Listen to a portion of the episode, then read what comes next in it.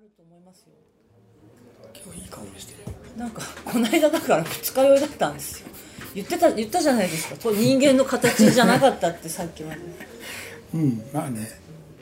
いや目薬って私あのまめに何にも何でもそうだけど日付ちゃんと見てないから。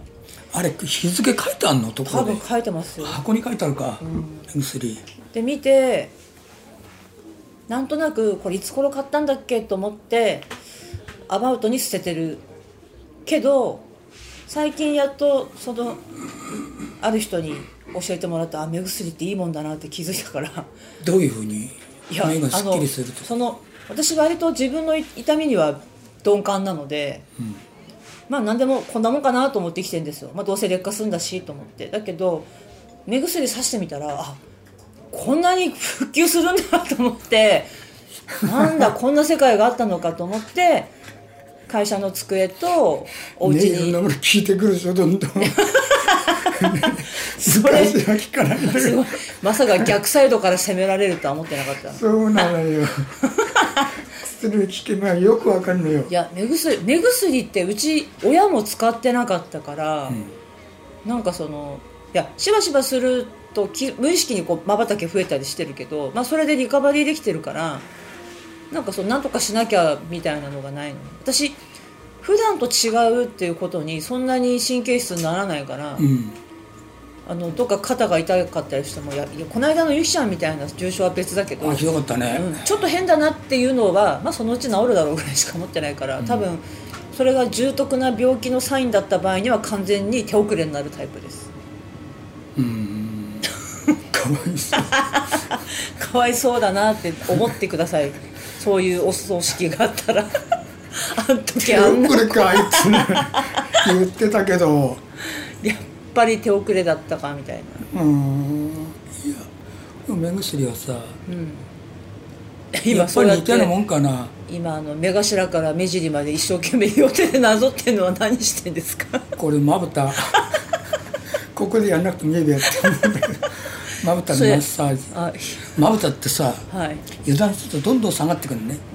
あなんか視覚が狭くなるここが結構年齢が出るって。そうだからそこに力がさ必要って気がつかなかったんだけど。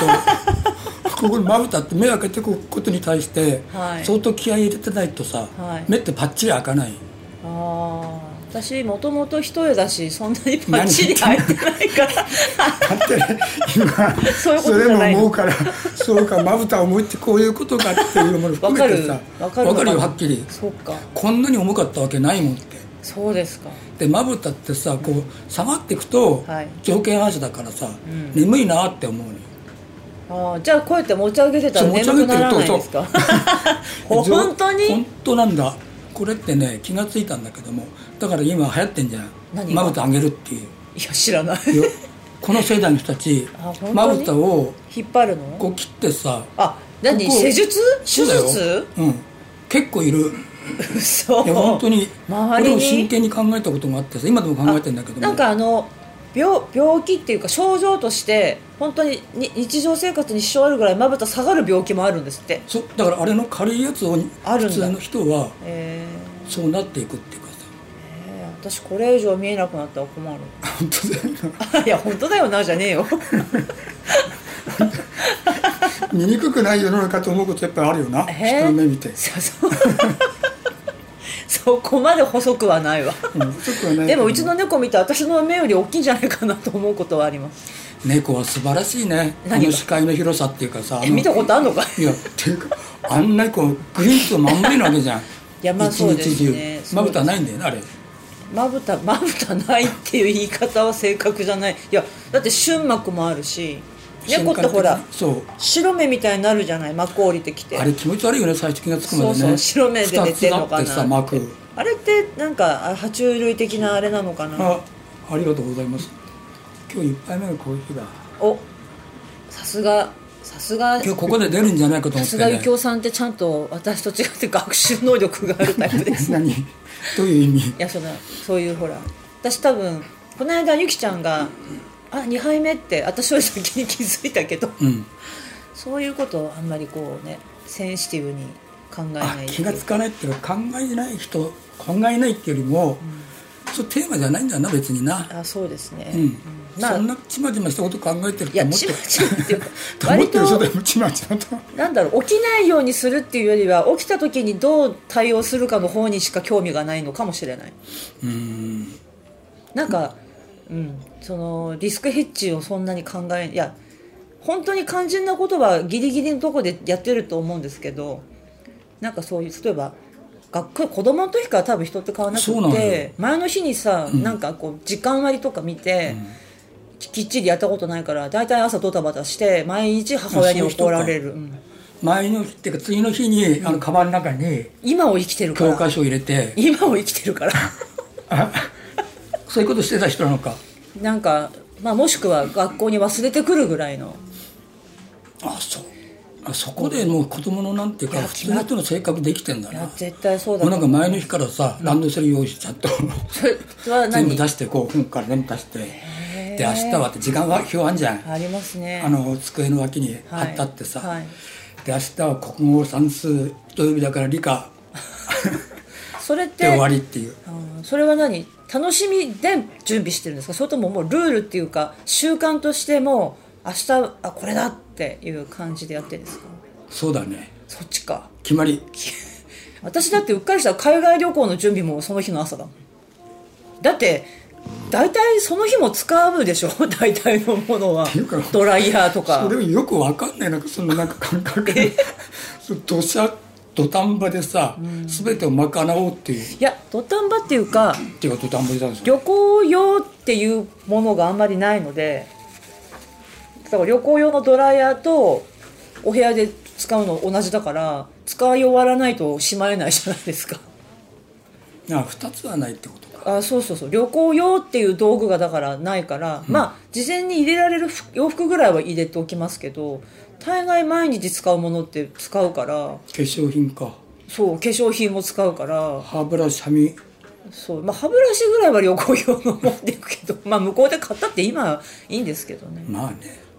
なんかそう事前にきっちり、うん、でも、まあ、忘忘れちゃいけないものをメモしておくぐらいので羨ましいなと準備思うとだかはあります。らそういうなんて言うんだろ何う。のほうつなんて ちょっと待って。それノーホースっていう俺の僕のほうだと思うよやっぱりそれ。もうちょっと用意周到って日本語聞いたことある？うん、あいやありますけどね。普通の人はもうちょっと用意周到でさ、2日ぐらい前からこれ忘れないようにってさあ忘れないように。山を作ってさこうやって。行くわけじゃん。この山この山。いや特に今ってなんか昔と違ってそのヨーロッパに行ったら日曜日に何も買えないとかそういうこともないからで現金でもないからもうカードあればなんとかなるかみたいな。確かになんかねこの上なんて言うんだろうそういう時代に対応できてる人と対応できてない人ってやっぱりいるよな、うん。ちゃんとなんて言うんだろうそれこそ昔スタイルじゃないとさ。いや例えばそんだけ用意周到にやる人がトランクロストしたらもう死ぬしかないだろうなみたいなところもあって。どこでロストするの？いやロストするリスクはあるじゃないですか。海外海外だね。そうそうそう。うんいやどっちかっていうといや別に開き直るわけじゃないけど土壇場力強い方が最後は楽だろうなっていう。私なんかトラブルと思うよそれは、なんかなんかあってもまあパニックなるもんやっぱり、まあしょうがないなって、うん。とりあえず冷静になっちゃうんですよ。うん。あないとかなった時にうん。うーん困ったなと思うけど。困ってんじゃんやっぱり。周りが迷惑す るいやまあ周りね私旅行ってあんまり人と行かないからな。でもみんなだそういう時はもう私のことは忘れてみんなでどうぞってさよならって言うと思うけど。うんそうやって言われると楽ではあるんだけども、うん、いやだって、うん、そうしてぜひそうしてほしいし、ねあんまりそうだね。人と行かない人っていうのはそうよくかもな、うん、いや行きたくないわけじゃないんだけどそれもやっぱり習慣かな昔からなんか。結構そうだね。なんとなく。みんなで集まって何かして、よその土地でっていうのはあんまりないですね。ないですね。なんか一人一人で行くかなんか友達何人もでっていうとなんか、うん、何にもしない人と一緒に行くのも嫌だし、うん。船頭がいっぱいいても面倒くさく面倒くさいしだから逆にてなんか普通不思議な距離感の人たちと行く方が楽だと思う。ちょっと遠慮があるぐらいの方ああとはやっぱりうん。うん。あとはやっぱり恋人とかあの伴侶の方と行くのが楽じゃないですか。喧嘩したってなかったって別にああ喧嘩したりなんだりするな、それも予定に入れとかないとな喧嘩するって。そうそうそう、まあ、その場合はまあ別々行動でいいと思うんですけど。どうなんだろうな。いやーどうなんでしょうね、うん。あこれね今日ねそう返そうと思ってね。ああずっと借りててさ。さすが読み終わったんですね。読み終わったよ。さすがだな楽しかった。これあの前にあこここでは言ってないか。そう。短編画廊っていうねフェイスブックかなんかにあんた乗っかっててさあそうそう見つけてそう。エドワード・ホッパーの絵をうん。ベースに著名な皆さんが短編を描いたっていうなんと素晴らしい書籍だろうっていうのを絶対読む暇ないと思ったからゆきさんに最初にどうぞって。そうなんかねサラのなんか本貸してもらうってのははほぼ初めてかな最近読んだから 読んで普通はね。普通はね。普通逆ですよね、でねその中でねキングとか入ってんじゃん、はい。キングダメだったんだけどもさ。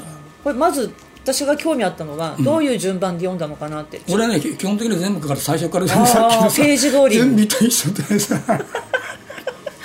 結構嫌なのそういう性格。だから中を抜かしてこれを読むとか中を抜かしてこういうふうにとかそういうのできないよね。いやでもほとんどの人がん。ページ通りに読むと思いますよ。そう。違うかないやほとんどの人がってやっぱ一番好きな人とかさあー気になるところから、うん。それってケーキの食べ方と一緒なんじゃないですか？いや昨日もその話しててさ。あそう。やっぱりそこにつくよね、そう。そこまで一番わかりやすい。行き着いて、はい。一番最後にさ、食べるからさ。最初に食べるか、手前から順番に行くかでしょ、うん。だって三角形の普通のショートケーキで真ん中にイチゴがあったとしたらあれは難しいなショートケーキの食い方はな。でもほら最初から言ったら途中でイチゴが来るじゃないですか。いちご邪魔だから最初に食べるっていうのあるよだから。いやイチゴを邪魔にするとは何たる発言ですか？いちごなんかあの中心がなかなかさ一番こうてっぺん乗ってんじゃん。だかあ要は倒れないでうん。食べ,、食べるためにってことね。らいちごそんなに好きじゃないってのまず一個あって。あー。嫌いではないでしょ。嫌いでもないんだけども。特別引っかかれない入ってるといいけどもっていうぐらいかなえケケーキじゃあケーキな何が好きですかあのロールケーキってあるじゃんあ。で一番さロールケーキってさいろんな種類のフルーツが入ってるタイプ。ダメダメそういうのそういうの入れてほしくないんだけど。あダメなんだ。クリームだけ。クリームだけドロッとぐーっと巻いててさ。崩そうっていう。え。で最初クリームないとこからこう行くじゃん。ー、はい最初でにクリーム外しながらこう。えちょっと待って私とゆきおさんの考えてる形状がなんか違う気がする。私は渦巻きになっててストンっていったらさ全部そういかないの？だから。あれをこう 剥がしてく剥がしてって、えー？それもクリームだけ残るようにさそうするとクリームの層だけが残ってくじゃん。それも食べる楽しみじゃないところに楽しみを見出してますよね。本で当に？最後にクリームをガツッといくっていうさ。これにほぼとどめが。それ何？どら焼き食べる時もあんこから剥がして食べるの？せっかく一緒に食べようと思って提案してるものをなんでバラバラに食べるんですあんこからっていうよ。りもまず1枚目を剥がして。でカステラだけ食ってカステラって上。ああだけ食べでて今度それ2つに読んで結構ね厄介な人なんだよだあから。ーそうだね。だからあんこをあんこ好きだからさ。あああんこ濃度を上げて食べたいから。別にその皮だけ味わいたいわけじゃないんですね。そうだね皮はそんなになんかあの珍しいもんじゃないじゃん。相当いやそんなこと言ったらあんこだって別に珍しいもんじゃないですよ。あそれ人それぞれのこだわりっていう食べ方いやでもあんこが好きなんですね本当に。あんこは欠かしたことないな。でもあんこって、子供の時ってどのあんこも同じように思っちゃうけどだんだんこう。年を重ねていくと名店と言われるところのあんこは全然違いますよね。違うね。うん。うん。いや本当それってやっぱりいや申し訳ないけど北海道はほら、やっぱり歴史がないから、うん。知ってますか？北海道これちょっと両方違ってたら申し訳ないんだけど、ん。お菓子屋さんで自分のところであんこ練ってるのって函館の泉州あんだけなんですよ、あとはもちろんレシピはあるんだろうけど、そのあんこの業者さんにお願いして買ってるんですよ、あなんかそれ聞いたことあるなでも。うん。だから作り方とか、うん。糖分とかいろんな多分こだわりはあるんだろうけど自分の和菓さんとかもさだからあんこはおろしを買ってそうなんです。それで自分のところでやってるっていうのはね、去年かな、うん。これからなんかあのどら焼き屋始めんだけどもって人がいてえー、やっぱりあんこはさで？札幌で、ねうん、でやろうっつってあんこだけは大手みたいのがあるみたい。ありますありな、うん、ます、っていうようなことを言ってて、なんかひ普通に人の名字みたいな名前の会社だったと思う、うん、でそれこそなんか向こうの方のねお菓子とかを食べるとやっぱり帯広のあんとかさああんこじゃない大豆とか、大豆ああそうね、うん。素材はいろいろあるんだろうけど自分とこでは。うん、でもなんか甘いものって一時期ほら若い頃に作ったりする時期があるじゃないですか。何作るだからさ最初はやっぱマドレーヌとかクッキーとかから、のああまあ作るんだそういうの。実家にいる頃ね、うん。まあ、実験みたいなもんです。うち親が作ってたから作ってる時の砂糖の量でこういう感じするねあれね。恐ろしいものを食べてることが分かってしまい、いうん。やパウンドケーキなんて全部パウンドでいあのそういえばおパウンドワンパウンド入れるからパウンドケーキって言うんでしょ、そまあ、それはいいんだけどあんも、うんあんは豆系なので、まあ、結構大人になってからちょっといい小豆をもらったので、うんうんやってみようと思ってやったんだけど自分で砂糖の分量を変えてみるとあんこはもものすごく深くって私あのキキキンさんの「あん」っていうやつは見てないんだけど、うんあ見てない 見てない。申し訳ない。そこで話膨まら膨らまないんだけど、そうあんあんはね深いなと思いますね。だうちのおふくろなんか必ずなんかさあんを作っていて、ねおはぎ。でおはぎもさ、うん。おはぎほぼ主食だからさそうですよね。晩にそうだ味噌汁とえおはぎ。それは別になんかイベント的にじゃなくて割と日常的に出てくるんですか？一月か二月に一回。えー、本当、そうなんでだこうなんかでっかいバットにさびっしりね。びっしり二つぐらいあってそれと味噌汁あってさへアイクリーご飯って。ーもううっかりしたらその翌朝もみたいな。そ昼もみたいな。うだからあんこが多かったからご飯にあんこかけてっていう食生活もそんなに普通。え本当ですか？割と食えるってみんなええって言われるんだけども。そのあんってまあまあ甘いんですよね。相当甘いよ。相当甘いんですよね、だからそれこそなんかあのおはぎ作るようなさはい。そのあん。なんで日本人って豆煮豆って全部甘くしたんですかね？保存のため？あそれが一番なのかな。保存ですよね多分。甘くするのって、うん。なんかほらああ豆を甘くして食べるのって日本だけなんでしょ？向こう気持ち悪がるねそういえばね。さでもねそう最初はすごい気持ち悪いって、要はだって本来塩辛いものを甘くしてるから気持ち悪いって思ってたけどやっぱり虎屋さんとかそういう人がすごくこうやっぱり、最近になってでしょあそうそう和菓子とかまあだから食文化として出てて今はちゃんとやっぱり今パリにもニューヨークにも確か虎屋さんってあるんですけど。豆のお菓子って甘い豆のお菓子ってないもんな。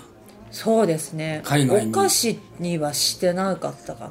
うん、ナッツみたいなものがあっても。そう、だからなんかやっぱりアンテナ高い人しか食べないと思いますけど今も。普通の人が普通にスイーツとしておまんじゅうとか羊羹とかは食べないと思うけどまあ、食べないのかあんまり普通じゃないのやっぱり。やっぱ普通じゃない。ちょっと文化的にアンテナ高い人多分高いと思うし向こうで売ってるのもちろん。あ向こうの人が食べるのやね。そうそうそうそう、と思うんだけど。なんかでも子供の時ってうち父があんこものが好きなんで、でもあの世代の人って大体あんこものが好きじゃないですか。好きだね。昔私羊羹なんか人間の食べ物じゃないと思ってたから。俺ね最近ね羊羹ね。大好き。いや羊羹にちょっと疑問を持ちあ始めあれ？てて羊羹って昔死ぬほど美味しかったのよ。あそうですか。そう羊羹ってそれこそね結構ピーク1位とか2位のランクにいてさ、世の中の。ええどこのが一番？どこのってことないんだよ。羊羹っていうもの羊羹っていうものが好きなの。羊羹っていうものがとにかくなんかね大好きでさ。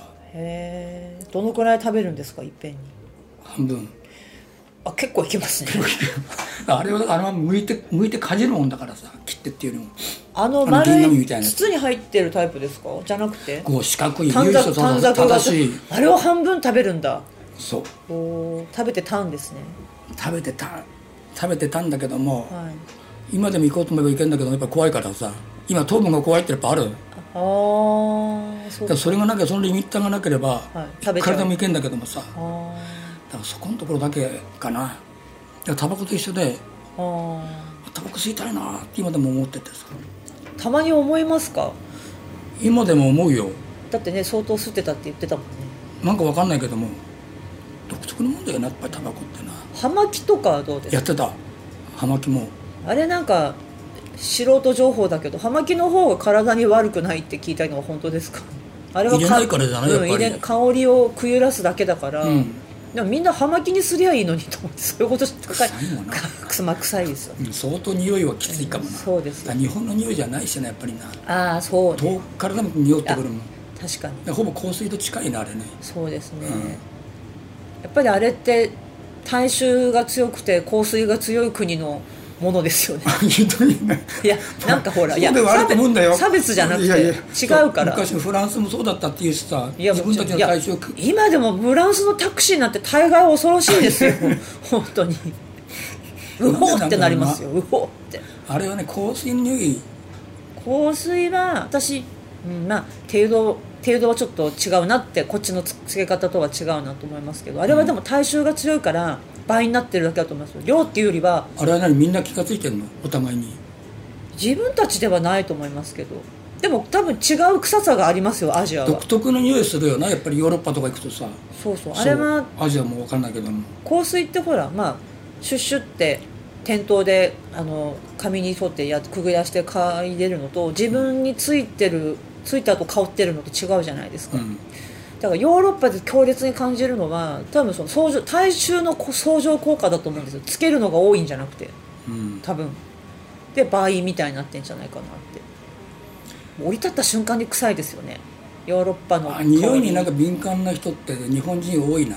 いや多いですね。日本人がそうなのか。うん。割と匂いに敏感っていうか敏感ですね。すごいね。過敏ぐらいな感じの人たちって最近特にほらなんかあの変な柔軟剤の匂いが強くて私あれあれもダメ。大嫌いなんだけどあれは。あれダメな人っていうのとさ、自分香水つけてるのになどの口がって言われるかもしれないけどうん、なんかあれは独特の嫌な香りがしますね。いやっていうか思うんだけど、うん。なんで柔軟剤なんか使わなきゃいけないのって何を柔軟にお前が柔軟になれよみたいな気持ちになっちゃう。なんか洗濯物なんか柔軟にしなくていいから。もうそこまでね過敏には反応しないんだあれについてはあってもなくてもどっちでもっていう。なんかね、うん、私の周りにはあんまり実はいなくって。敏感な人もいやいや匂ってるその柔軟剤臭い人がいなくって、うん。でもオフィスで割とあの紳士が多い おじさまが多いと洗濯物シャツとかに、うん。もうその香りがめちゃくちゃついててオフィス系の方がきついみたいですよ。あそう。だから私も幸男さんも多分そのね、うん。すごい現場にあんまり行ってないんだと思うんですよねあなるほどね。うんおそらく。西岡君もなんか使ってんの？やっぱり匂いないやつ。まああんまり匂いしないからだから。匂いうん。幸男さんって何にももつけたことない人生ですか？あった一時期だけ。一時期だけ。一時期すごかったよその時はその銘柄が気に入っててそればっかりつけてた。なんでつけてたんだろうな。あ分かんない。あんまり記憶にないんだ。東京にいた頃でさ東京ってのはやっぱあったよ。なんか夏場にちょっと汗臭さが気になってとかあそういうの。汗かかないし。あかかないの？そう体に体どっかおかしいんじゃない？ですか俺夏に汗かかなくて結構ね結構悩んだ時期あったんだ。どんなに暑くてもはい。汗かかなくってさ、へだからそのえ汗腺が塞がってんじゃないかと思ってて。へえで40過ぎぐらいからかな額からこうさツーって出た時に血かと思血が流れてるかと。よく見たら血だみたいな。その汗流れてきたぞっていうその印象すごくあるな。へえ若い時かかないってどういうことなんだろう？不思議です。本当は若い時かかなきゃいけない時期がたくさんあったのにさその時期すらもう、もうなんか涼しい顔でかっこいいな。かっこいいんだけど。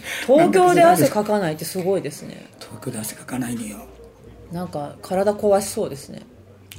わかんないけども体は壊れてないんだけどもうちの人みんな書かないんだ。あそういう家系なのね。うん。いろんな意味で立派な家系なのかも。ビジターなんじゃないの？懐かしい。必ず高校では出るんだビジターがそうそうそう。いや私あのそんなに汗っかきでもないしかかないわけでもないんだけど明らかに感染がおかしくなったなと思ったことがあってお台場でライライジングさんじゃないわ。フジロックフェスティバルあった時、年があって、すごいこうアクティブにコンサートに行く友達にこうわーって誘われて行ったんですよ。当時だからミッシェルガン・エレファントとか流行ってた時で、一番最後がイギー・ポップとビョークっていう感じだったんだけどその時にそのコンサート行った時にもう逃げ場なしじゃないですか、で東京の夏をそんなに経験してない私がいきなり野に放たれてるわけですよ、もうなんだろう。体が汗をかきたくてもそんなに汗腺が発達してないから、だだ出るに出せないみたいな感じで。そしたら今まで汗をかいたことのない膝の裏と首の後ろから異常に汗がなんかかかいてる感じがあってこんなとこから汗出るんだと思ったら、その年からなんか妙にすごく暑い時にそこから汗出るようになっちゃって 何かの道ができてしまったみたいで。なんかね人間の体ってすごいなと思った。そうなんだよな。あれなんか何かの道ができるんだよね。俺もそう。だもん。なんか そそれでこっからツー限定で的に汗を人はかいていくんだと思う。普段かき慣れてない人は、あー。うん、それはね合ってると思う。だからねいやもうこっちにいたらそんなにないけど今ふとめ手元にさっき本の話してたのに ケーキの話に なっちゃったけど、ちょっと巻き戻っていいですか、うん。好私きな話なんまあだそこに一個。一個だけ記憶に残ってる記憶に残ってる。それは強烈にねああ好きな話だなーってあーそうなんだ。うん。いやそれ、ね、私が読み終わってから 聞いた方がいいんだけどそんなのいつまでなかかるか分かんないから。本当にさこれあここれが一覧か。そうかそれ目次とかはついてないんだったっけ？最初冒頭はそう、あの目次がなくって、実は書く予定だった人が書けないって言ってきた。あ帯についてんじゃないかな目次みたいな裏に。あここにこれ作家の名前が入っててあここに一覧があります。ああるか。そうだから本当は18編のはずが1個だけ書かれてない、ああそうだね。このでそれ私書くかって言ってたんだっけ？そうケープコットモーニングこのそうそう調子乗ってね、うん。じゃあ私書いてみようかなとかって に。はさせるよなでもな。そうそうそう。いや多分もう書いてる人たくさんいると思うんですけど、で一枚の絵絵を見てさ話を作るっていうなんかそのあれが素晴らしいね。そう編集者の人が、うん。それってやろうと思えばいろんな人でできるはずなんだけど、まあ、今まで多分そんな本はどこにも存在してなくて、しかもホッパーの絵っていうところが一番ねうん。やっぱりこの人の絵ってその後とかねその関係性とか想像しちゃうじゃないですか。みんな多分ナイトホークスから目につく、うん。若い時にまずあの目絵が気になってって人がほとんどだと思うんだけど。現代アートでこうやってなんかまとまってものがあってっていうふうになってくると、でうん間違あってさってなると結構描きやすいっちゃ描きやすい感じはするよねでもね。いやそうですね、うん。これナイトホークスあマイケル・コナリー。かそこにねうん。なんだっけな。窓じゃないし。ちょっと貸して。あどうぞ。京さん最初楽しみにしてた人いたけどその人じゃなかったの？その人じゃないねスティーブン・キングといえば西岡さんってスティーブン・キングめちゃくちゃ読んでませんでしたっけ？徹さんも読んでますよね、うん。キング。3人ともなんか同好会だもんだって。あそうなんだ、ん。西岡さんクーンツとかも読んでましたよね。クーンツよかったよな。クーンツってもう書いてないんですか？いや書いてんだけども。ちょっと違うシリーズ、うん。あそうなんだ。でなんだっけあの人。ミドルネームかなんか取っちゃってからつまんなくなっちゃったよなへえなんかねミドルネーム R ってねついちゃうんだけども。あそういえばそれがク R ーンツになってからね突然ねつまんなくなってね。えー何があったのわかすごい興味ある。俺の中にはそういうイメージがすごいあるのよ。確かにそうです、うん。だから初期ってまだ R がついてた頃ねすっごいねなんて言うんだろう。私初期しか多分知らないファンタスティックでさ。でなんかボーイッシュっていうかさなんかねそういう。なんか藤子不二雄みたいに実は R のスタッフが一人いたんじゃないの？あその人を失ったんじゃないですか。なんちゃ結構なんかいろんなことあったりするけど考えられれば考えられるかな。そう。うん。であとマキャモンとかさもうすっかり書いてないんだけども、はい。なんかね大好きだった人たちに書かなくなるって不思議だな。で俺に好かれるって人はみんななんか書かなくなるっていう。えなんだって 好きな作家がどんどん書かなくなる好きな作家が書かなくなるのかそれとも日本に来ないだけなのか調べないからさ。ああ相変わらず。多分向こうでは新刊出てるのかもしれないけども日本では要所売れないから。いや確かにね、うん。で思いのがなんか面積狭くなってるもんなだって今ね。昔の文庫本のさそのエリアから考えたらあ枠が狭くなってこれぐらい。両幅。えーそれ何の枠が増えてんだろうその分。日本のさ小説の枠が異常に増えたね。あそうですか。っていうふうに思う。どうしてこんなに増やさなきゃなんないんだろうっていうかさここまでの需要ってあるのっていうぐらいね。なんか翻訳する人のあれが減ってんのかな。追いつかないのかな。最近ってうん。英文化に全然人が集まんないんですって。大学とか短大とかどっちも。それは何？文学が嫌だってこと？海外に対する興味がないのか、なんだろう、うん、いややっぱりほらだって今洋画も字幕で見るおとお若い人ってほとんど字幕で見れなくって吹き替えで見に行くって言ってましたよ。すごいよな。信じられないですよね。その人の声を聞かないで何を感じるつもりであんた方は映画館に行くのみたいな思あれっちゃうんだけど。きっとそうその人の声にに気づくまでにもしかすると10年以上かかるかも、ああ俺ねスティー。ブ・マック・イーンじゃないや。あ クリント・クリント・イーストウッドの声を 理解するのまで10年ぐらいかかったかな。これがあクリント・イーストウッドだって。体にね。そうだから見慣れても分かるってなるまで。そうだよね、うん。だってだから日本人の人が日本語喋るのとさ英語の人がこっちに向かって英語だけ喋ってるっていうのを理解するのってそれぐらい多分あるかもな。最初だって皆さんねテレビで見る方が多かったりしたからでね。う。ん。あーでもなんかえーどうだろう。私映画館で見るのとテレビで見るのと吹き替え嫌だなって思ったのがもう結構大きくかなり大きくなってからだな。そう吹き替え嫌だなと思って。でもテレビで入ったらまあテレビタダだし なんとなく見てましたよね。でそんなに洋洋画の吹き替えの人ってそんなにたくさんいなくって割とみんな守備範囲広くやってたじゃないですか、ちょっと声のトーン変えたりとかして。いや結構みんな気がつかないんだよな。そう。筋に夢中で。いやそうなんですよね、そうそうそう。人間の感覚でいくと。で大抵はそうやってさ、うん、吹き替えじゃないやつうん、字幕でね。字幕のやつ借りてくるわけじゃん。さで字幕を借りてきてさあはい。時々、日本語のやつ混じって借りてきてしまうことない。そういう時どうするんですか？見るんですか？一応。見ててさ俺一番びっくりしたのが、ん。気がつかないのよ。字幕版じゃないってことに。そう。30分ぐらい見てからさ すれごいよくわかるのよ。あ英語わかるようになったって。本当に本当に思ったのよそれもうちょっとしたら本当に勘違いしたまま。乾燥するそれすっごいびっくりしてえ俺ついに 英語英語完ア璧。って見て見たらさ字幕版って書いててこれもあれですよドラマ系はあの字幕だけど SF アクション系はえー、機械。そうなんだ。それはやっぱりなんか専門用語とか関係あるってこと？やっぱり映像をこう見ていたいああそうか。私モーションピクチャーとかのアニメとかだったらちょっとわかるけど。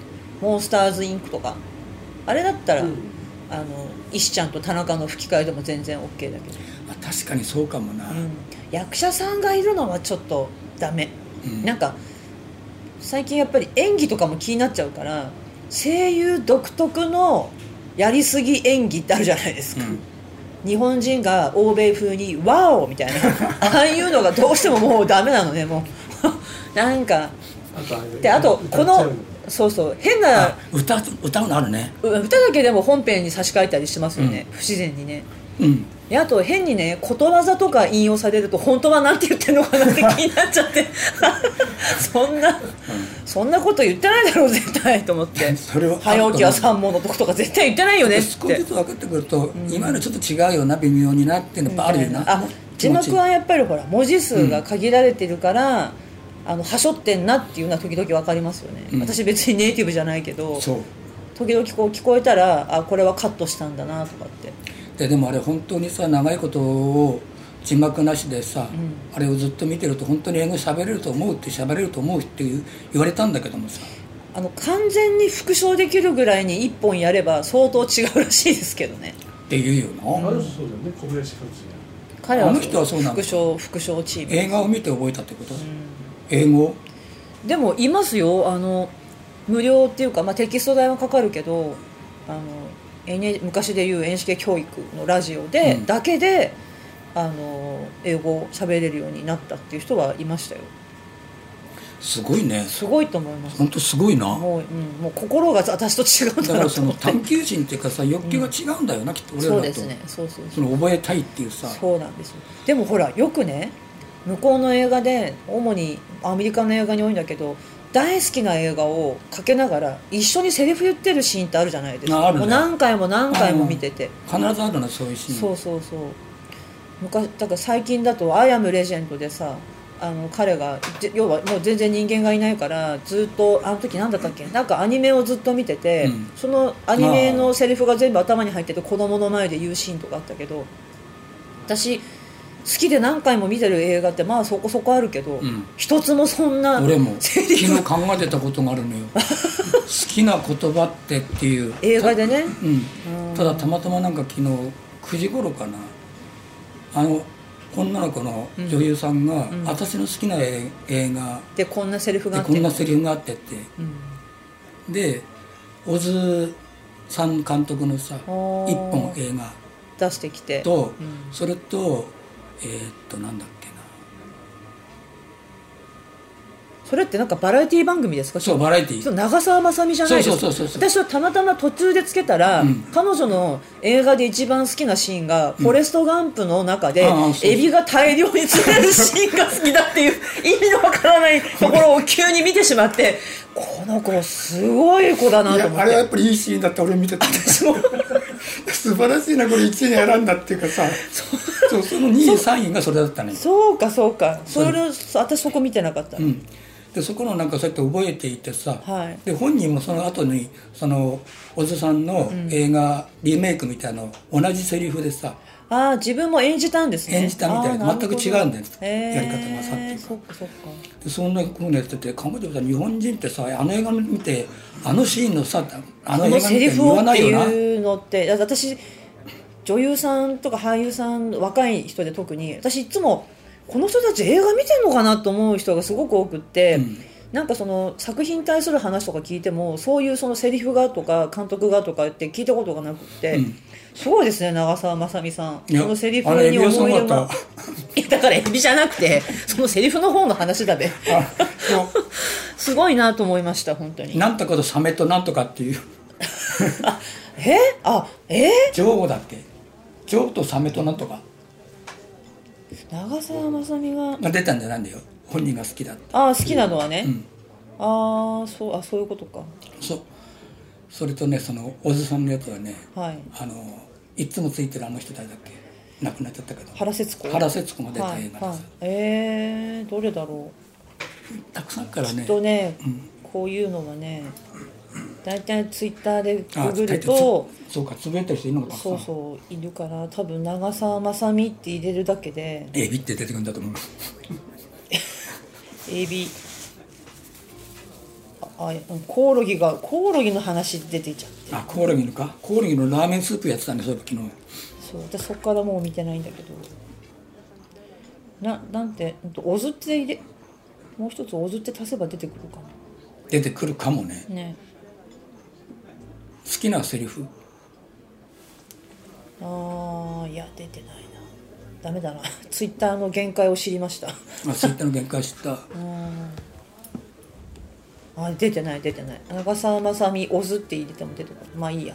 そうだからセリフ私一番最初にその一緒にセリフを言うっていうのを気になったのがシンディ・ローパーのこの間伊藤さんが一番興味ないって言ってたそうシンディ・ローパーの「タイムアフタータイムっていう曲の PV で最初あのカサブランカだったかな。その映画と一緒にセリフを言ってるシーンから始まるんですよ PV が。ですごいなと思ったんだけどよちょいちょいそういうシーンってフランス映画でも出てきてて、うん。これ映画に対する愛着が強いのかもしくは私日本の映画でそこまで好きな映画がないのか。だって母国語じゃないですか。さすがに英語とかフランス語。それはだってみんなが知ってるセリフしかないからさ。そんな。ねあれだって名台詞でだって。いやもうそう。素晴らしいよあれ。本当にね、うん。よくぞ。まあねあれはもう見出しにもなってますから。うん なんかでもみんな「天は我を」って覚えてんだけど「天は我々を」って確か言ってるはずなんだよね。多分ね。まあどっちでもいいんだけど。いや 正しいと思う。うんうん。八甲田さんは私毎年1回見ますから。もうベストワンに近いんでしょだって。いやそんなことはない。あ違うのか、んそんなおことはない。祭り一応自分の中での、うん、なんかどうだろう、うん、なんかどっかに心に置き場所を作ってしまっただけで、ナンバーワンっていうわけじゃないですね。あそっか。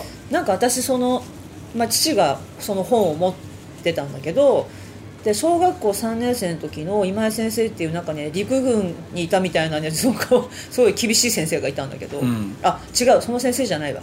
4年生の時の八谷先生っていう先生が「生殖の石踏み」っていう新田タラチルンじ次郎さんの原作の映画をみんなで見に行こうってうん。子供を誘って芋掘りに行ったりそういう自分の身を削っていろいろやってくれる先生だったんだけど、うんその生殖の石踏みってまあ同じであの人山岳小説家じゃないですか、うん新田さんって。だから、まあ、子供たちと行ったら実際に事故にあったああった話なんだけど、まあ、嵐になって。で自分を犠牲にして子供を助けるみたいな話なんだけど、なんかすごく胸を打たれてしまってその山に対する畏敬の念みたいな。で絶対今でも読めないかもしれないんだけど原作本を読んだんですよ「生殖の石踏みを」うん。で親がなんかなんかこの子はちょっとなんか頭がおかしくなったんじゃないかみたいなこんな本読み出してみたいな感じだったんだけど、なんかそれで妙にこう響いちゃったんですよねその時に一気に。でその勢いで八甲田さんもわけの死の候補もわわけも分からず読んでしまい、うん。なんか特別なんですよそれいくつぐらいの時？4年生の小学校4年生4年生か、まあ、4年生だったらでも十分に分かるよな本読んでもな多分。そう。だから大人が思ってるよりはうん。分かってるんですよね、多分ね大体は合ってるよなきっと感じることは。なそうそうそう、うん。だから私八甲田さんをなんかあのビジネスの話に置き換える本がすごい嫌いで、うん。なんかそのリーダーに恵まれないとみたいなことを言うんだけどいやそんなことじゃないんだよね。そうやってさ俺も今ふと思ったんだけども、はい。小学校の時にさ、はい。国語とかあるじゃん国語の時間とか。はい。で小説とかの抜粋とか読まされるよね小学校の教科書に載ってるよありますね。よくそのこの時のこの人物の気持ちを説明しようせよとか絶対正解なさそうなテストとかありましたよね。っていうか国語の教科書の中にさはい。小説丸々載ってる載ってることない？短編はありましたよ。でも小説っていうかあ短編は載ってんのか。うん。なんか引用ぐらいだった気がするんですよね。全部じゃなくて。雲の糸ってあるじゃん。はい。あれってさ雲の糸や。雲の糸ってみんな知ってるよな。知ってるけど。なんで知ってんの？なんでだろう。学校で習うんだよね？でもあれ絶対に。えー、読んだ教科書に載ってたかな？載ってるか？どう思う？教科書じゃない俺なんかねなんでみんなあの話を知ってんだろうってさ。あー。そんなにさ有名な話になりようがないんだけどもなぜか雲の糸はみんな知ってる、多分短編だから、まあ、短編しか載ってないですよね多分ね、うん、そう短編だから。だから載ってんのかなっていうかさ。であの話が大好きだったの子供の時に。そうなんですか。なんかねあの雲の糸でさうん。登ってくじゃんはい。で後ろから人が登ってくる時のさはい。あそこの場面がすっごい好きでさそれってもう自分の頭の中では映像になってる映像になっててあの細いやつから細い。僕の細いやつで登るなと思うんだけどもさ、登ってくんだけども、はい。で後ろからわらわらと人が登ってきてさでそこでななんか人の欲がさ まあそういう話だから。そういうそしてそその時その幸男少年はどう思ったわけですか？地獄が嫌だな いやなんかねそういう子供の頃って地獄大好き？地獄大好きですよ子供、うん。地獄大好きだよね。そう。で大人になってもさ地獄って大好きだったんだけども、はい。で地獄って基本的に学校で教えてくれないからさ。なんかでも図書館に怖い本があった気がする。地獄っていう。なんかな？なんかあった図書館にはきっとあるとは思う。うん。なんかあの絵本みたいなやつ。うんそうなんか針に刺さってたりとかそう、木の上歩かされてたりとか。うん、、血の池とかさ。そうそうそうそうそう。あと頭潰されたり。ああそうそうそう。ああいうの見せた方がいいと思うよ。俺もそう思うんだけどな。なんかそこのところのなんか地獄っていうか地獄っていうのはさ先週かなずっとなんかねもう自分の中ですっごいなこれと思ってたのがさえあの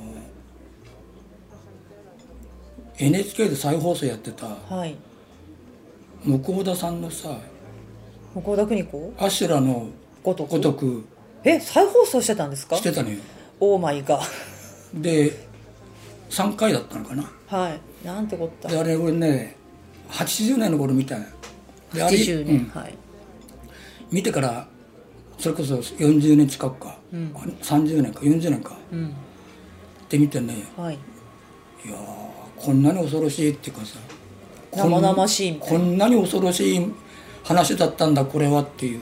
あじゃあその時は当時はそんなに感じてなかったことが今はそうだね。感じる。で話大体覚えていないでしょでも。うんざっくりですね。見直したいなと思ってて今そっか再放送あったのかと。そう。父さんがさ、はい。浮気してて。はい。まで父さん70歳なのよ。ううわで浮気してる相手が40歳なの。なんか私結構リアルにその感覚わかるな。そう。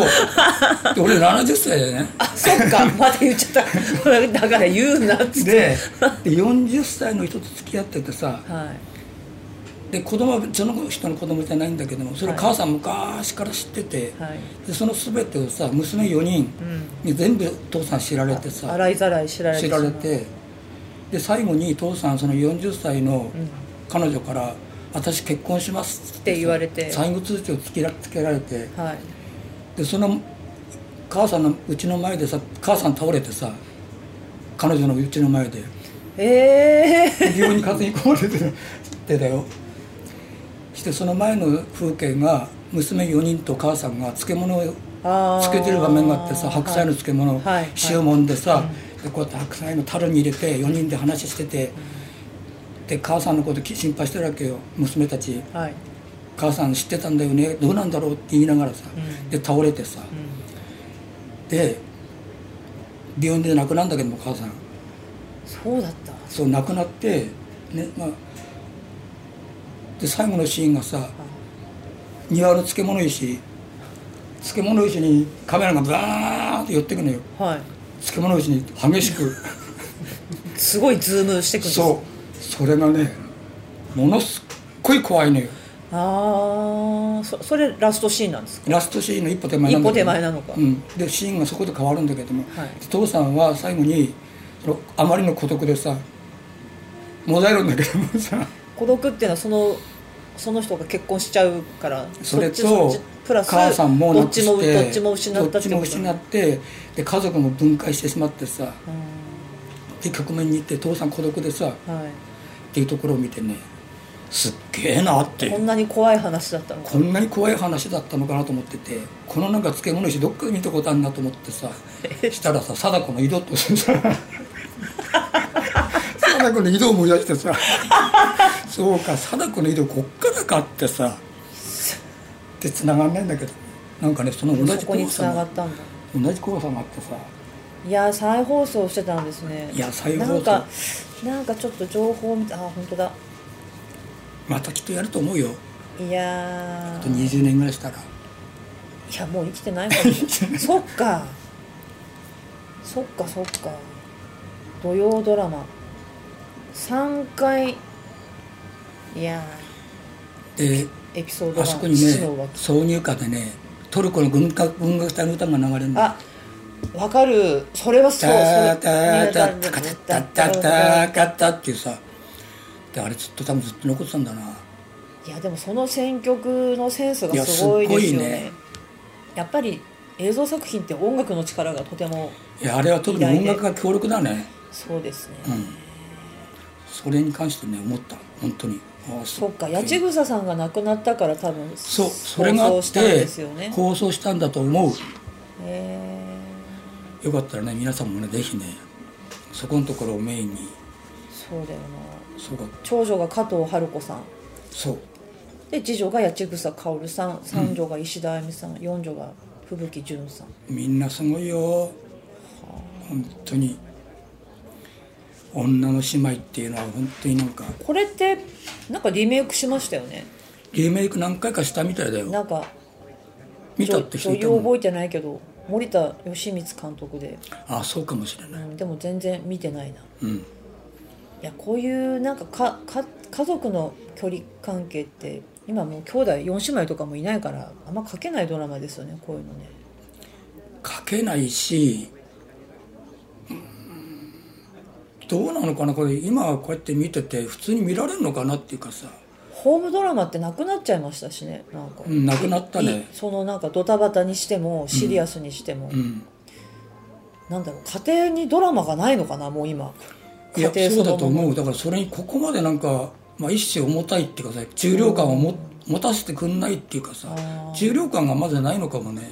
確かうん。に、いや結局いわゆる多様化しちゃってるから昔みたいにお父さん外で働いててお母さん家にいて、うんみたいな感じでもないじゃないですか。今結構働いてるし。そうかドラ,、まあ、ドラマの土台がないのか。ドラマのそう土俵がみんなで普通の家庭がないっていうかなんか。あそうかもな。昔はある意味日本って確一化されてたから書きやすかったのかな。うん。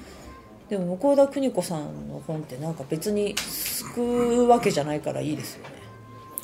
そう女に対してすごいねと思うね、うん。彼女は。そうそうそう、うんもうちょっと読みたかったけど。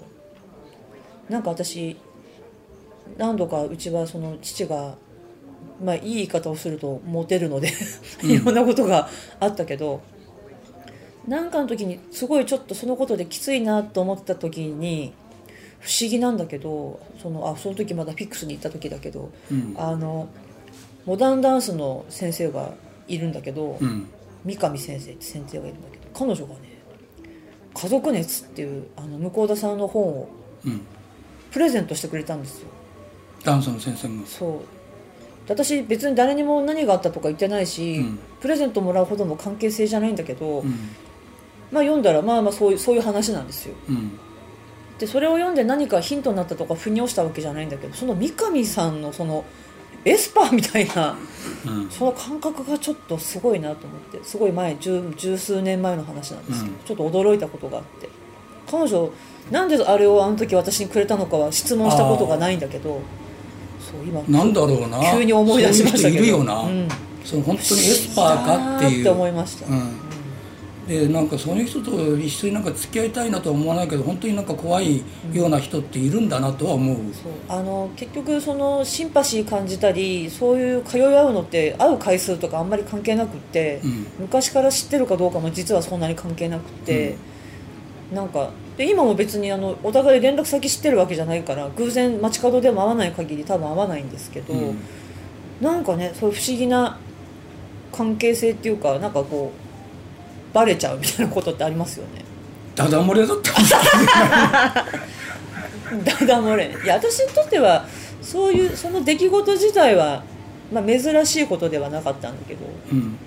なんかその当事者同士の荒れ方がちょっと強かったからいや参ったなって、まあ、自分のことじゃないからうん。参ったなと思ってたことありましたねいや私もううちの両親いなくなったら全部書こうかなと思って。なんちゃって。いやそれはね 書いて書いて今のうちから書いておいた方がいいと思う。いやもううっかりこれうちの母親が聞いたら多分あの果たし状が来ますよ。そうかもしれないな。何か何言ってんのあなたはって言われるかもしれないけども。でも今のうちになんてか今のうちに書いとくっていうのはでもいいな、ねえ。うん、なんかそういうのってほら関係者が全員亡くなってから世に出すみたいな作品ってたまにあるじゃないですか、うん。ちょっと私小説っぽいものとか。まだなんかに温度があるうちにさへえ。温度があるうちに じゃないとなんかそこの中で体感をなくなってしまうかなきっとなんか時間経っちゃうと。私逆になんかあの全部落ち着いたところで残ってるものでいいかなみたいな気もするんだよ本当になんかね書いて書書きたいのに書書いちゃいけないっていうものってたくさんあるよな。あー、うんまある。まあそうね。うん、差し障りがあるからって。うん。かといってその人がいなくなるまで待ってるっていうさ。まあ、そんなの待ってたら自分が先かもしれないから。だから作家って偉いよな。ああだからそこのところをさ、うん。多分これもしかするとこの土台は絶対いいっていうさ、うんと思いながらも書かざるを得ないっていうかさ家族を亡くして人を亡くしっていうけど本当その通りだよなと思うんだね。そうですね、うん。この間そうおじが急に亡くなって、うん。急にって言ってももちろん高齢なのでまあでもまさか亡くなるとは思わないタイミングで亡くなってしまって、まあ、父の兄なんですけど。いやなんかね最近その自分に近い年の方もポツポツ、まあ、大体すごく仕事好きっていうか仕事に熱心な人が無理がたたってっていうケースが多いんだけど。うん。なんか私でもいや死んだ亡くなるっていうのはもう会えないってことだから悲しいけどさ寂しいけどなんかすごい悲しがる人いるじゃないですか。いるね。特にフェイスブックにうん。なんかシェアしたりとか。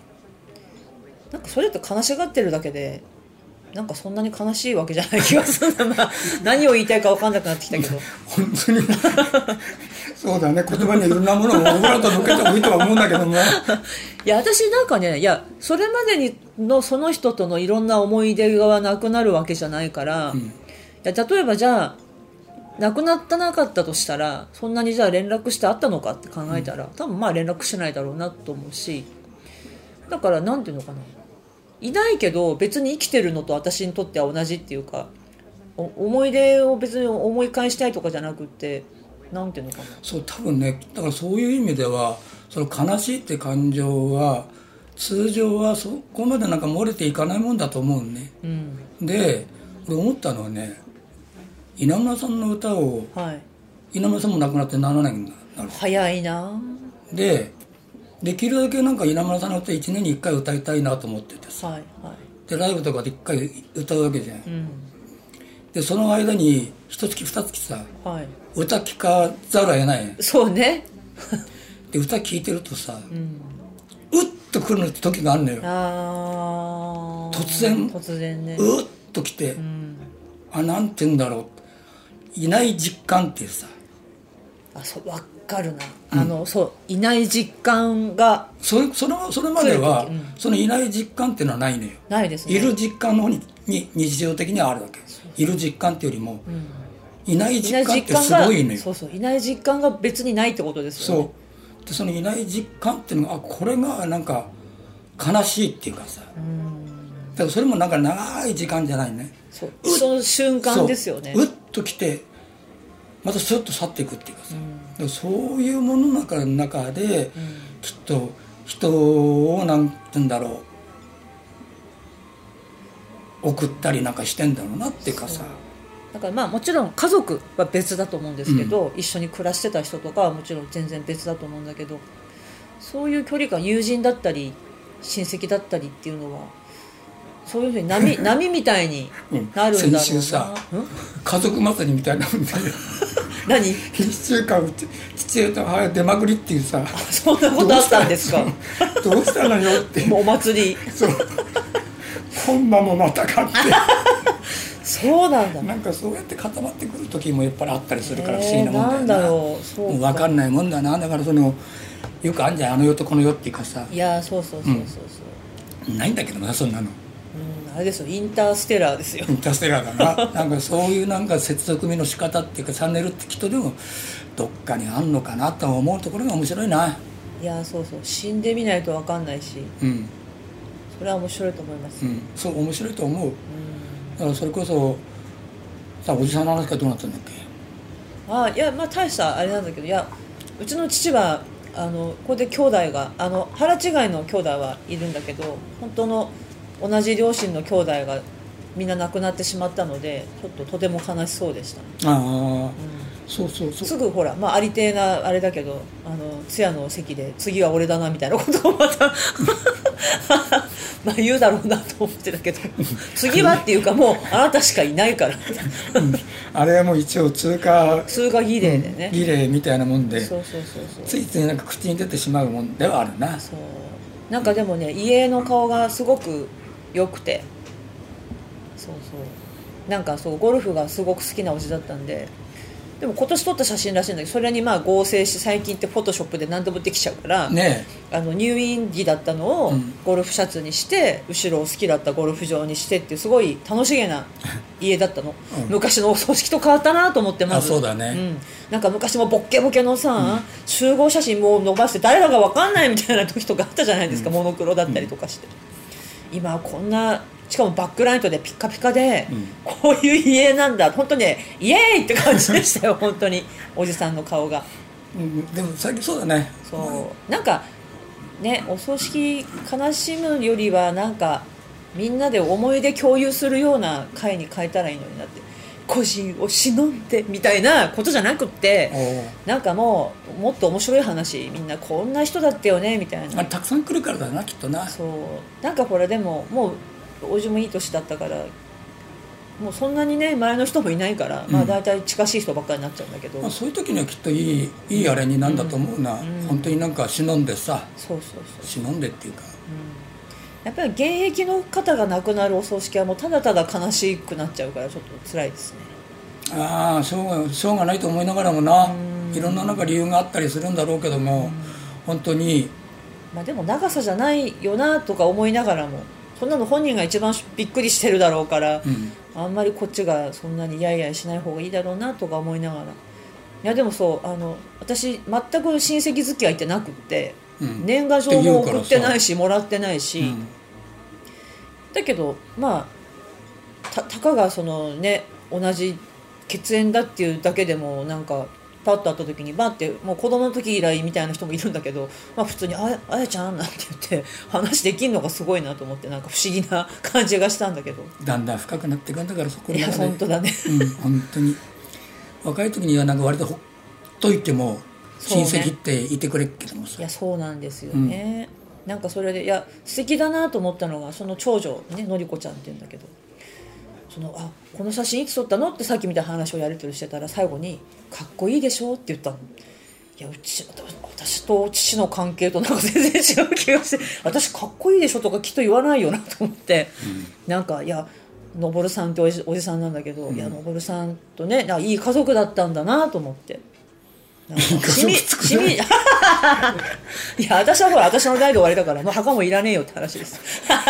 いらねえよいらないし。その辺に巻いてくれよ。そうよ誰が悪いんだよ。本当だよね。どうしよううちの猫にあとは頼んでおこう。うまくなるやめて悪いと思ってるかもしれないけども誰が巻くんだよそれ。そっか。あそれを商売にしようかな、自分も巻いてもらえるように。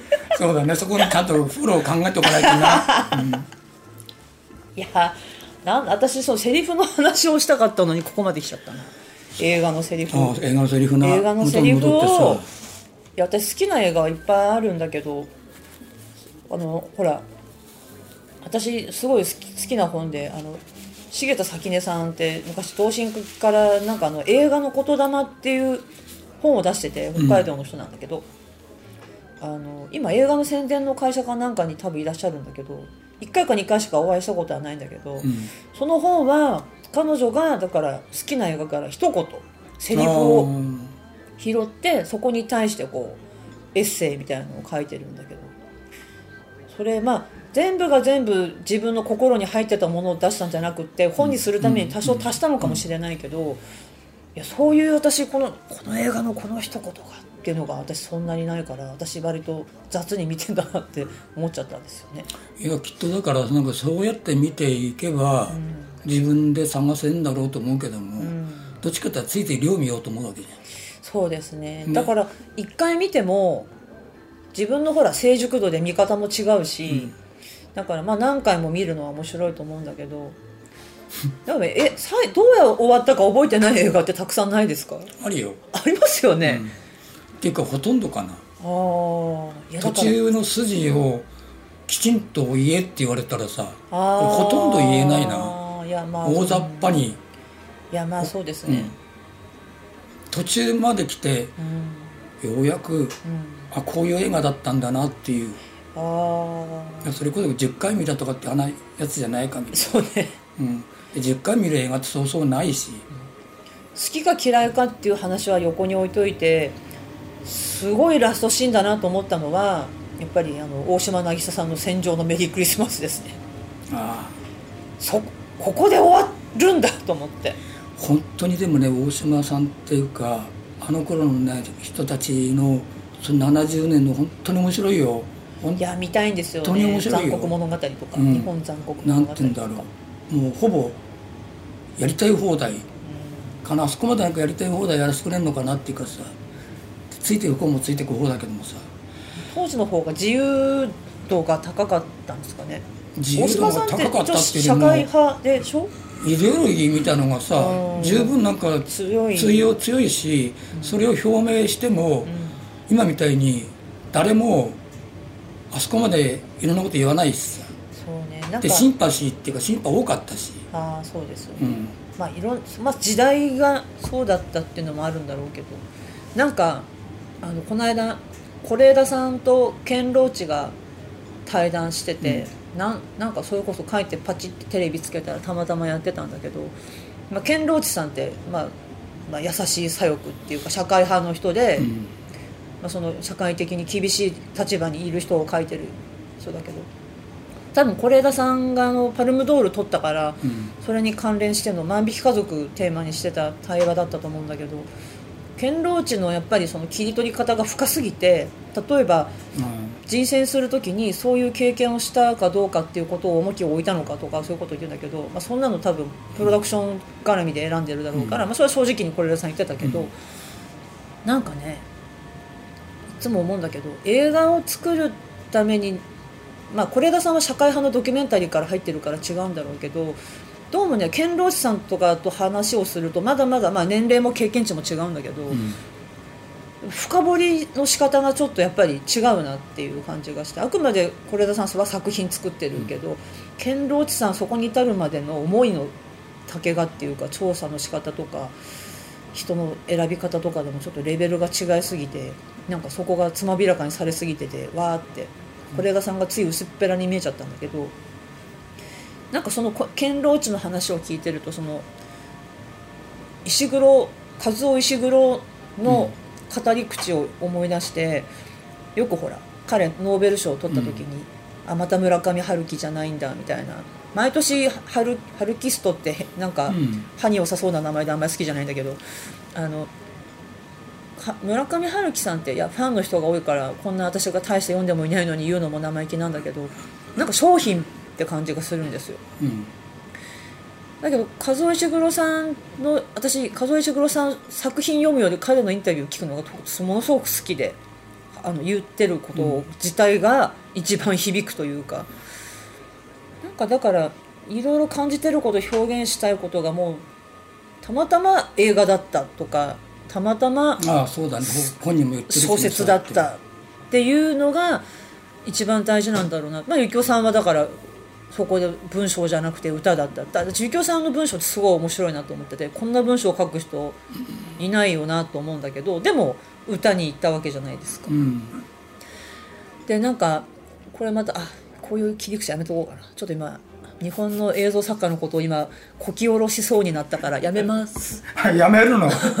いやあのねちょちょっとちょちょっと,、うんとうん、思いつく範囲で言うと、うん。それは匿名じゃなくてもできるって話？あそうそうそうそう、うん、短編映画祭ってやっててあやってんね。うんうん、いやあれは素晴らしいイベントだと思うんですけど日本人の人の作品見た時と、いやそう日本人と日本人がいっていう役分け方がとてもナンセンスなのは一応ちょっとうん。許容していただいて言うと、日本人の人は機材持ってて映画作りたいって思いが先にあって、うん。さあ何作ろうって作ってるようにしか思えないんですよ、うん。だから道具に限界が来てるっていうか。で他の国の人はやっぱり社会に対するちょっとその日の当たらない人だってもいいし差別的なことでもいいし、先進的なテクノロジーでもいいんだけどもうそもう考えてることがパンパンに頭の中にあってたまたま映像でやろうっていう風なそこがだからスタートが違うのかなっていうぐらい温度が違うんですよね。見た時に感じるものが。うん。だからまあ結論はないんだけど、うん。なんかその私あの、まあ、デデザインとかやっててイラストレーターとかフォトショップとかそのいわゆるアナログな半下のとこからデジタルに入るときにたまたま都合よく「あお前下半できんだったらお前の仕事をやるよ」みたいな感じで、都合よく斜めから入ったんですよねデザインの世界に。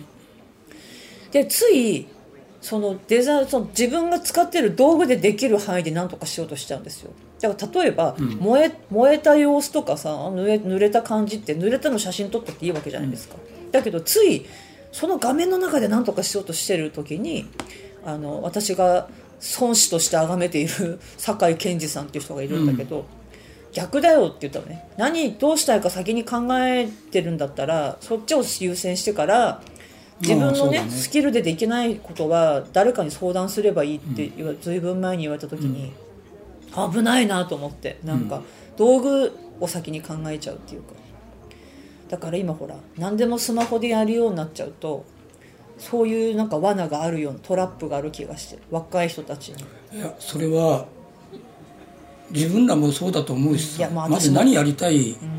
まあ、やりたいっていうかそれを表現したいものが一番最初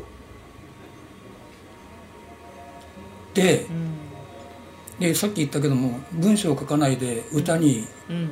行ったっていうのはさうん。多分文章よりも手っ取り早かったんね。あおそらく。時代っていうかみんな楽器で歌を歌ってたっていうような環境とかもあるんですかね？まあその環境はあったし、うん。まあ、それともう一つはやっぱり文章ってまた変な言い方だけども、うんうん。さらにうん。ワンステップ上がっていかないとっていうのはやっぱどっかにあるかな。そうか。だからお音楽っていうかさ、うん。特に俺らのやつってある程度の時間の尺ではい。何とでもっていう。うんうんうん自分が失敗したって言わない限りはさ、うん。失敗か成功かって誰も知らないし。そうですね。あのそうね多分小説になるとさそうですね。明らかにうん。ダメだべこれっていう。って言われる言われるものですよね。確率が高いね、うん、歌詞とはやっぱ違いますもんね。で今だってそうやってその昨日か一昨日か話したけども自分が表現するっていうか言いたいことってさうん。厳密にはうん。そうそうはない。うんうんうん。そうそうは人ってそんなにないのよ、そうですね。うん、だ人を巻き込んでまでさ、うん。人を巻き込んでまでってことになると本当になんか表明だからさ。そうですね。だからそこまでっていうものってのはもうすでにもしかするともうないんじゃないかなって気もするね。だから国がよっぽど乱れてるとかさいや不安定だとかさ。いや本当思うんだけど、うん。皮肉なことにだって私あの東ヨーロッパのものが音でも絵でもうん。文章でも結構好きなんですけど、やっぱりその自由何でも自由になっちゃうと人って多分何もしなくなるのかなっていう。そうなんだと思う。やっぱり制限っていうか、うん。うん抑圧されたりすることも大事なんだろうし。だからそこからなんか吹き出ていくものをなんだと思うんだよな。んだか吹きこぼれていくっていうかさ。そこのなんか沸点がないとうん。やっぱりなんか活性化しようがないっていうかさ。そうですね。いや本当になんか、うん、そういう意味ではわかるな、だから今言ったみたいにその日本の状況みたいなものって、はい。その通りなんだと思うよね。うん。うん、いやでもほら今日本ってものすごく恐ろしい状況だと思って、なんかいうバーチャルファイターの人がすごく多いじゃないですか、ななんなんだろう。あれはあれで一種のプレイなんだろうなとしか私は思えないんだけど。だから吹き出さない時ってみんな理解しないと思う、まだグツグツ言ってる段階だったらさ、うん。多分まだ床の下かなっていう。まだ地面があって。確か地面があって吹き出すまではに、うん、っていうふうに思うけどな。そううんね。いやでもむ一頃よりはなんかほら j p o p って一時期なんかね君君と僕でなんかなんか変わりそうだよな。翼広げとか瞳閉じてとか、うん。父ちゃん母ちゃんありがとうみたいなラップとかそんなのしかなかったけど、急に吹き返した気がするんですよね。なんかね変わりそうだなっていう。うん、それが何なのか分かんないけどなんか変わり変わりそうなこの放送を始めてからね。ますます。いや放送じゃねえし。ますます意を強くしてきたらなんか。いや面音楽いろんなもの変わっていくかもしれないなっていう。い、や面白いと思いますよ。うん、才能のなんか発露の仕方もやっぱりだいぶ変わってきてるかなみんな。特に若い人が。そう。やっぱりあのマスコミュニケーションじゃなくなってきてうん。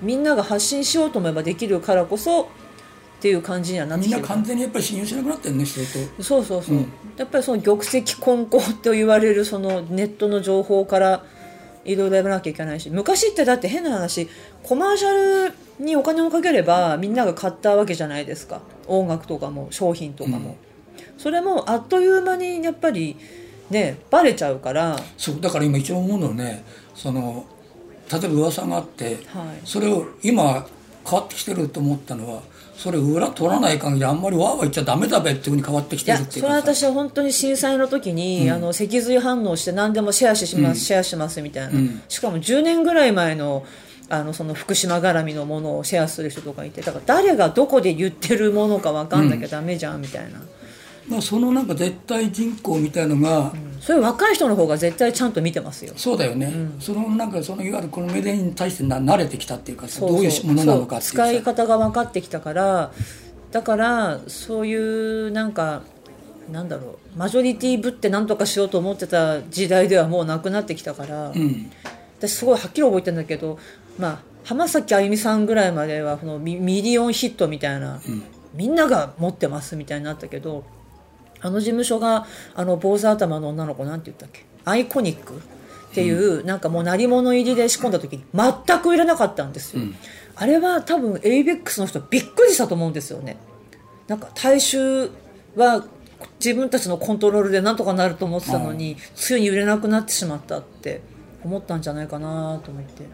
全然話変わるんだけど私この間初めて井上陽水さんのコンサートに行くチャンスがあって。行ったんだってね。そうなんですよいやまあねすごい大御所だし、ラッキーぐらいの軽い気持ちで行ったんだけどいやもうびっくりしますね。凄まじい。凄まじいですね。あの人もビジターなんじゃないかな。ああ分かるな。あのまず発音というか発声というか何もかもがちょっと私が知ってる人間のどこにも属さない 日本語なんだけど、うん。日本語の音じゃないんですよ、でまあもちろんキーも声量も全く音落ちてないのもすごいけど、まあ、小田和正さんと同じ世代ですよね。小田さんも同じキーで歌ってるけど、いやあのフェイスブックにも書いたけど私子供の時にラジオであの彼がそんなに売れなかったアルバムらしいんだけどラジオで「怪しい夜を待って」っていうのを持ってきてて、まあうん。話し方もすごいし、うん。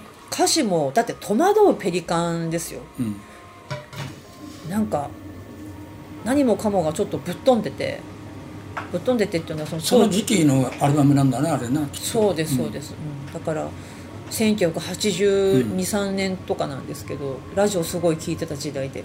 私その番組が好きで番組ごと録音してたんですよ、うん。で当時だから RC サクセションとか、うんオフコースとか松任谷由実とか全部トークごと撮ってあって、まあ、そのカセットも今撮っときゃよかったなと思うんですけど、うん何でも撮っとかない人だから私、うん残念そこは残念なんだけどそうで井上陽水さんすごいですね本当に。もうなんかそうすごい以外にちょっともうボキャブラ私のボキャブラリーで 何も出てこないぐらいの感じなんだけどまあそれで聞いて聞いてました？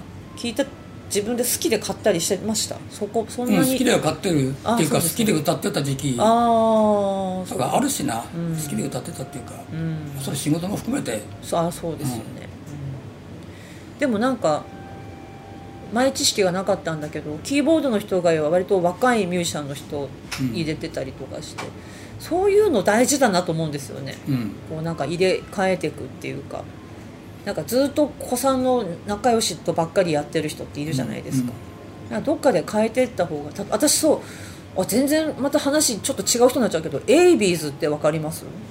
エイビーズ昔の声芳野藤丸さんと松下誠さん、あ誠さんはよく知ってるよ。AB'Sのライブを見に名古屋まで行ったんですよ私。あそれわざわざ行ったのか。そう。目的は、う AB'Sが目的で行ったんです。よ私もちろんオンタイムでは知らないんだけどなんで知らなかったの？それは多分誰か誰かが CD 持ってたのを聞いてかっこいいなと思ってたぐらいの感じだったんですけど、でよくこうタイミングよくそう聞くチャンスがあったんである時レコードも買ってて。でも過去のものとしてあの全く過去のものとしてたまにかっこいいと思ってただ聞いてたんですよ。今どうしてるかとか調べたりもしてなかったんだけど、でそれこそ雨降りであの松下誠さんの方のレコードをよくかけてるんですよ、うん店主さんが好きで。ですごいいい曲なんですよ。でそんなこんなでいろいろこうまた ABs 掘りしてる時になんと再結成でツアーがあるっていうんで、うん。まあ名古屋だったらほら LCC とかもあるからと思ってライブのフィーが6000円。うん。ABs6000 円。井上陽水さん8800円。まあそれ高いか安いか分かんないけど、うん安いね。いやでいやちゃんとその私が一番好きなアルバムの中からほとんどやってくれたんですけど。いやなんかすごいそれこそ吉野藤丸さん69歳。うん。松下誠さんはちょっと下かな、うん。いや私ぜひ北海道できあのやってほしいなと思ってやってくれったらやってくれんじゃない？でも。そう、ん。でねみんなだけどねなんかその名古屋のその箱が多分すごく親しくしてる人たちで聞きに来てる人たちも割と仲のいい人たちばっかりだったと思うんですけど、もうなんだろう。かっこよくやる気が全くないんですよ。一時期の幸男さんみたいに。すぐなんか忘れっぽくなったとか大振りにしたりとか。ああいうわかりますよね、うん。ついそっちにちょっと気を許してしまうっていうか、私やっぱりミュージシャンの人はかっこよくやってほしいと思ってて、うん。私なんか初めて見たから、うん。正直もう着てるものもストラップも全部気になるしもうちょっとなんとかしてあげたいなとか思っちゃって。大きないや私本気でちょっと着てほしいなと思って、うん。そう。そしてなんかあのそう大輔さんがこう私見に行ったの知ってるからメッセンジャーでなんかその藤丸さんが ABs と再結成どんな評判か不安だったけどすごいみんな来てくれてみたいなので、うん。みんなの感想を聞きたいとかっていうのを言ってるよみたいなのを教えてくれたんですよ。でちょっと調子に乗って吉野藤丸さんに友達申請してみたんですよね。北海道から行きましたみたいな。だからあっさりしあの OK してくれて、ありがとうって 来たんだけど、うん。なんか、うん。そこは本当になんか臨機応変な手段だったなそうそう。それはねミュージシャンってやっぱ広報ツールでもあるから、ん。そこは多分柔軟に使ってんだなと思って西岡さんもエイビーズ好きですよね。ちょっとフィッ前から知ってたの。いやなんかフィックスさんに協賛になってもらってもうそれはいいかも。フィックスこれからイベント。いやいいですよね。いや本当に。エビケンのエイビーズとほら。浜田キングああ浜田金吾さん。浜田金吾さんってやってますよね。やってるよ東京でもちゃんとしっかり。なんかそういうのを企画したいなって。あそうだってほらゆきおさんのもゆきおさんに出ていただく12月2おう日あのエルディオさん私お二人とも会ったことなくって、うん。それこそあの春菜さんって松下誠さんと一緒にライブやったバンドやってるって。そうあの辺はねみんななんか横につながってるから。そうなんですね、そうだ12月2日って徹さん帰ってきたら選曲詰めますか？来週。日曜まで関西ツアーですよね。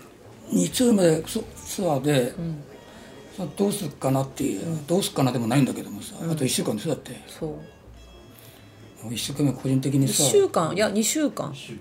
まあうん。1週間だべ。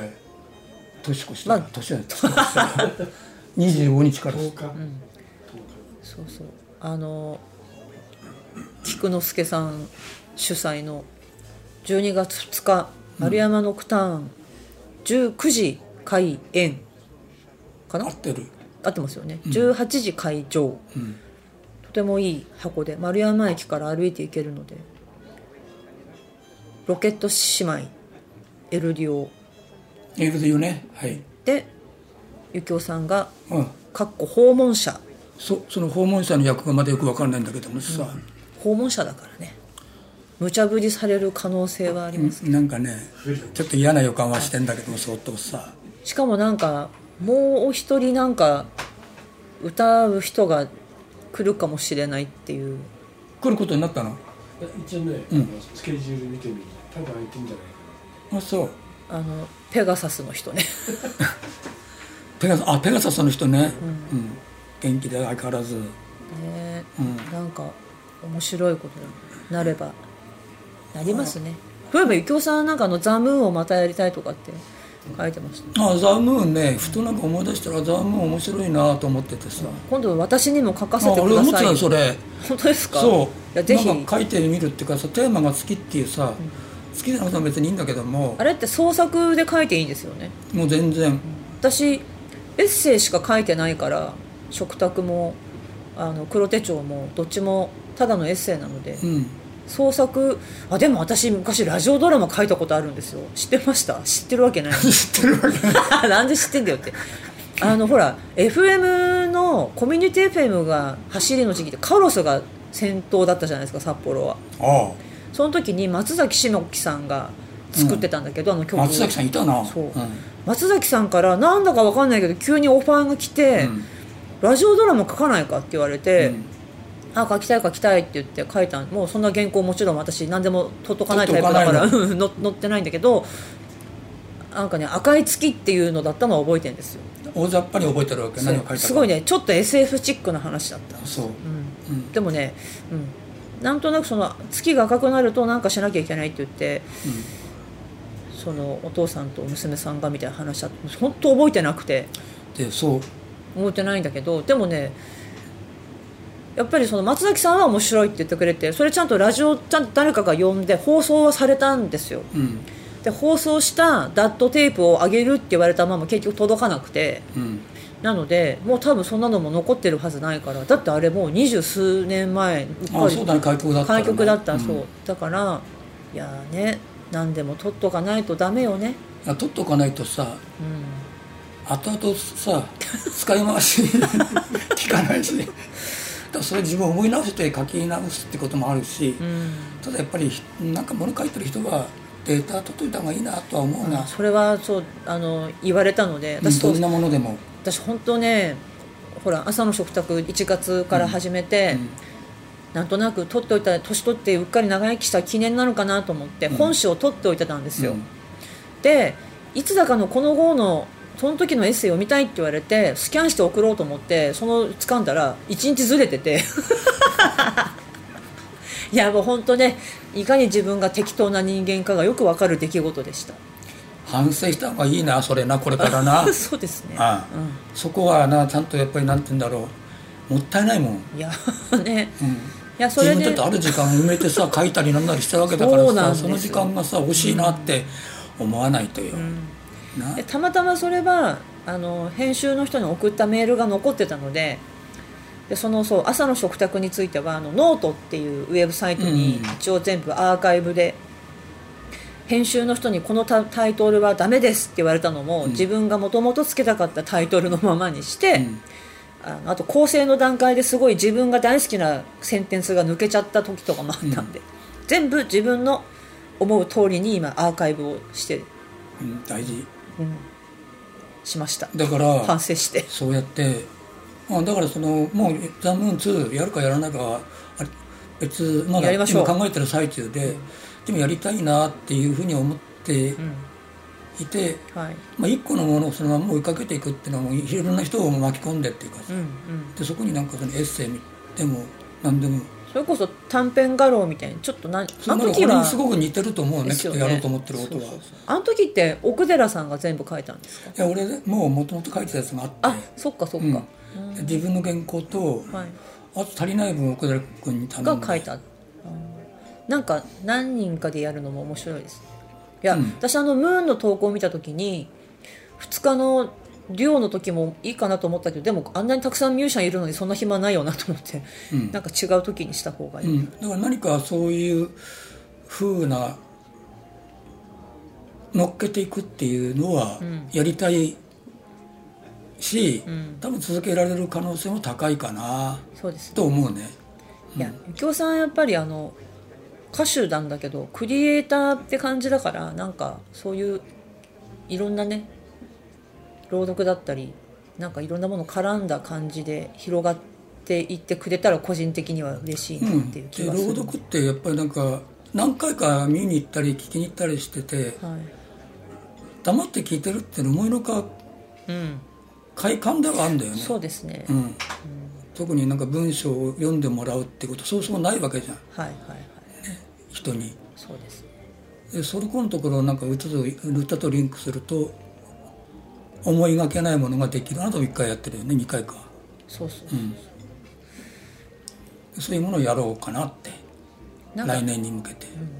単なる朗読よりちょちょびっとこう演じるとこに転ぶぐらい大事なのよ。のものが入った方がいいですよね、うん。すごく演じた方がいいと思う。私も思いますね、あの私の友人の小島達子ちゃんがプロデュースしてて知人の愛を朗読劇にしてたのをもともと東京でやってたのをこっちに持ってきたみたいなんだけどあのあんたまちゃんとかが演じてるのを見てあこういうスタイルも面白い。いろんなまだやり,、やり方があるっていうかただ単に演劇とかコンサートとかっていうんじゃなくて、もうちょっと多分形が変わったものってあるはずだような気がする。そうですよね。もう1個2個ぐらいのジャンル探せほじくっていくとはい。見つけられるかなっていう気はするんでね。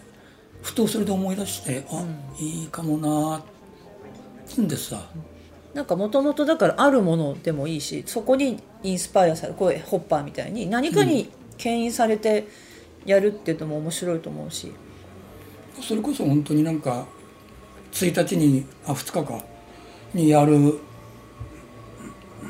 ような感じのものを、それにデコレーションっていうかさ、上にメイクアップして乗っけていくっていうのがほぼ理想に近いかもな多分、ね。今回はそれに届かなかったけども、うんうんかそういうちょっとずつ形を変えながらやっていけたらいいなっていうい気が。やそれはね素晴らしいことになると思う。だからいいろんな人の手を離れていっても、うん。そこのところだけ軸があれば、うん何とでもいけるかもな。そうですね。うん。すごい。今やれやれってちょっと思ったら1時間半だ。本当になんか座った座ったと思ったらいきなり始まるから。油断も隙もないうんこのマイクセッティングされれば座った瞬間に喋んなきゃいけないなって思うしさ。そうなんかこれまたマイク西岡さんが工夫してくれたんだけど。うん。これだいぶなんか楽な姿勢で喋っても全然平気なんだよす。ごいなこれ。前にそのマイクじゃないようなマイクでやってくれたんだけど、うん。なんとなく面白いからなんかちょいちょい聞いてたらやっぱ1回目の音音が素晴らしくって、マイクによって全然違うって言って西岡さんに「やっぱり1回目の音がいいですよね」ってメッセンジャー送ったら「そりゃそうだよ」って言われて「ちょっと考えるわ」って言ってくれて今日この形になりました、さすがススタジオ、あそうそうそう。うん、西岡さんはミュージシャンでもありエンジニアでもあるの今度西岡君ともなんか西岡君ご一緒会ってもらってさ。でしてどうするの？いろんなことな根掘り葉掘り、根掘り葉掘り、うん、よもやま話ってのはやっぱりしないとやっぱりせっかくだから。カミングアウトってやつです。営業妨害営業妨害ってやつ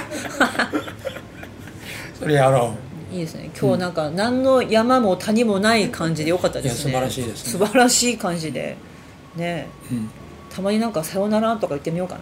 言ってみてよ。今日はここまでです。今日はここまで。はい。私今日ねワイン飲みに行かなきゃいけないから。いよいよその季節ですね、そうなんですよ、ええ。今日か今日が始発昨日です昨日です。あ昨日から、うん、まあ私一昨日の夜飲んじゃったけど、うん、一応フランスから新酒のねブドウ酒が何言ってんで来る。なんかあのあのネーミングあの音が私あんまり好きじゃなくて言いたくないんだよね。うん。この間だからあのエッセイにもフラン酒からフラン酒じゃないわ。フラそうだね。まあざっくり言うとフラン酒なんだけど 合ってる。フランスから新酒がやってくるって書いてあるんだけど。砕け散ってきて。いやいやあ私明日もね仕事なんですよ。明日も。そう。ということでしたらば。さようなら。はい